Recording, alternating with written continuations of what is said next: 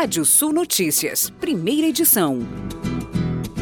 Estados Unidos retiram sigilo de mais de mil documentos sobre a morte de JFK. Telegramas, relatórios e comunicados intergovernamentais estão agora acessíveis ao público no site dos arquivos nacionais. O presidente John Kennedy foi assassinado na cidade de Dallas, no Texas, em 1963. De acordo com o Banco Central, a economia encolheu 0,40% em outubro, na comparação com o mês anterior. A baixa foi muito maior do que a esperada pelos analistas, que previam um recuo de 0,20%.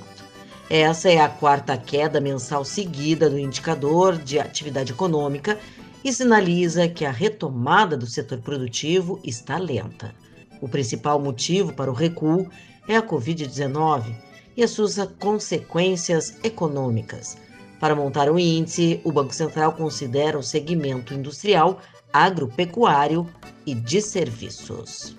E a startup Oleste, cujo foco é ajudar comerciantes a vender em marketplace como Mercado Livre e Amazon, anunciou um aporte de 186 milhões de dólares, ou 1 bilhão de reais, na última quarta-feira, dia 15. A quantidade elevada do valor da empresa é de 1,5 bilhão de dólares e faz da Olist o mais novo unicórnio do Brasil. Nome dado às raras startups que superam um bilhão de dólares em valor de mercado. Em 2021, a empresa cresceu três vezes, provendo soluções de gestão logística e serviços financeiros para os vendedores que usam a plataforma. Entre os próximos passos estão inaugurar um centro de distribuição no ano que vem e expandir para outros países da América Latina. E o Fundo Monetário Internacional anunciou que fechará seu escritório no Brasil, localizado em Brasília. A saída vai acontecer até 30 de junho de 2022, quando termina o prazo da atual representação. Em nota, o FMI diz esperar a manutenção das relações com o governo brasileiro e o anúncio ocorre em meio às críticas de Paulo Guedes, ministro da Economia. As estimativas sobre a economia brasileira divulgadas pelo fundo.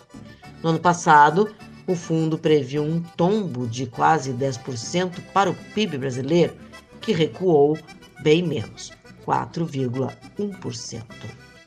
A Associação Brasileira de Proteína Animal anunciou que está projetando recorde de produção, exportações e consumo para avicultura e suinocultura do Brasil para 2021, no fechamento, e 2022. Informações foram divulgadas em coletiva de imprensa. Com relação à carne de frango, a produção deverá alcançar este ano até 14,350 milhões de toneladas, número 3,5% superior ao registrado no ano passado. Já o volume projetado para 2022 poderá alcançar até 14,900 milhões de toneladas, volume 4% a mais com relação a este ano. Em exportações, as projeções apontam com embarques totais neste ano de até 4,580 milhões de toneladas, número 8% superior ao alcançado em 2020.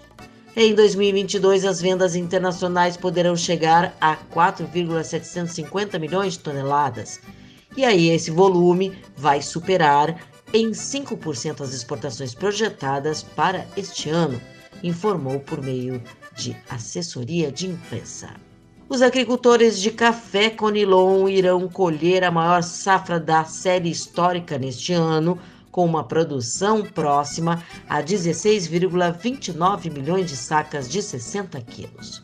O resultado representa um incremento de 13,8% em relação ao obtido em 2020 e supera em 1,14 milhões de sacas a produção registrada na safra de 2019, que foi o melhor desempenho até então registrado.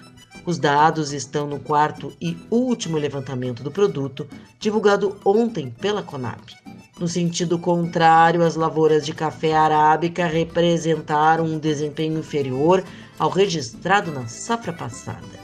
Segundo o boletim da Conab, a produção desta variedade chega a 31,42 milhões de sacas, redução de 35,5% quando comparada com o ano passado. O levantamento feito pela Federação das Indústrias do Estado do Paraná, a FIEP, mostra que 68% dos industriais estão com perspectivas aceleradas de novos negócios para 2022. Nesse contexto, o agronegócio apareceu como setor bastante representativo no número de respostas. De acordo com o economista da Fiesp, Marcelo Alves, o desempenho do setor produtivo foi decisivo para que a economia e para a geração de empregos este ano. Ele lembrou do primeiro semestre de, do ano de 2020, quando o setor superou a balança comercial e o nível de exportação do Paraná. Segundo dados de pesquisa feita pela consultoria Oliver Wyman, 62% dos brasileiros acreditam que frear a mudança climática é responsabilidade do governo federal e não das empresas. Para eles, o principal meio de fazer isso é criar políticas para zerar a emissão de gases de efeito estufa até 2050. Já para 45% dos brasileiros, evitar as mudanças climáticas é dever também das empresas. O estudo também foi feito na China, no Reino Unido e nos Estados Unidos. Cerca de 70% dos britânicos e dos chineses e quase 50% dos norte-americanos acham que é responsabilidade do Estado lidar com a sustentabilidade. E é sexta-feira, dia de Fique. E a pergunta de hoje é: quem são os Libertadores da América? homenageados com um campeonato de futebol. O torneio, criado em 1958 pela Federação Sul-Americana de Futebol, para reunir os times campeões de cada país do continente, recebeu esse nome para prestar uma homenagem aos grandes heróis que lutaram pela independência das nações americanas. Entre eles estão Simão Bolívar, de 1783 a 1830, cujas vitórias sobre os espanhóis garantiram a independência da Bolívia, Panamá, Equador, Peru e Venezuela e São Martins. São Martins, que viveu entre 1775 e 1850. Militar argentino que também ajudou Peru, o Chile e ao lado de Manuel Belgrado a própria Argentina a se tornarem independentes. Outros revolucionários que fizeram história foram Francisco Miranda, Tupac Amaru e Gaspar Franquia, que encabeçaram rebeliões na Venezuela, Peru e Paraguai, respectivamente, contra a opressão da metrópole espanhola. E você pode ler mais notícias no portal Rádio Sul Pode ouvir esse boletim no seu agregador favorito de podcast. Sou Kátia Desessari e volto no Rádio Sul Notícias na segunda edição, às 18 horas. Previsão do tempo. Olá, ouvintes da Radiosul.net.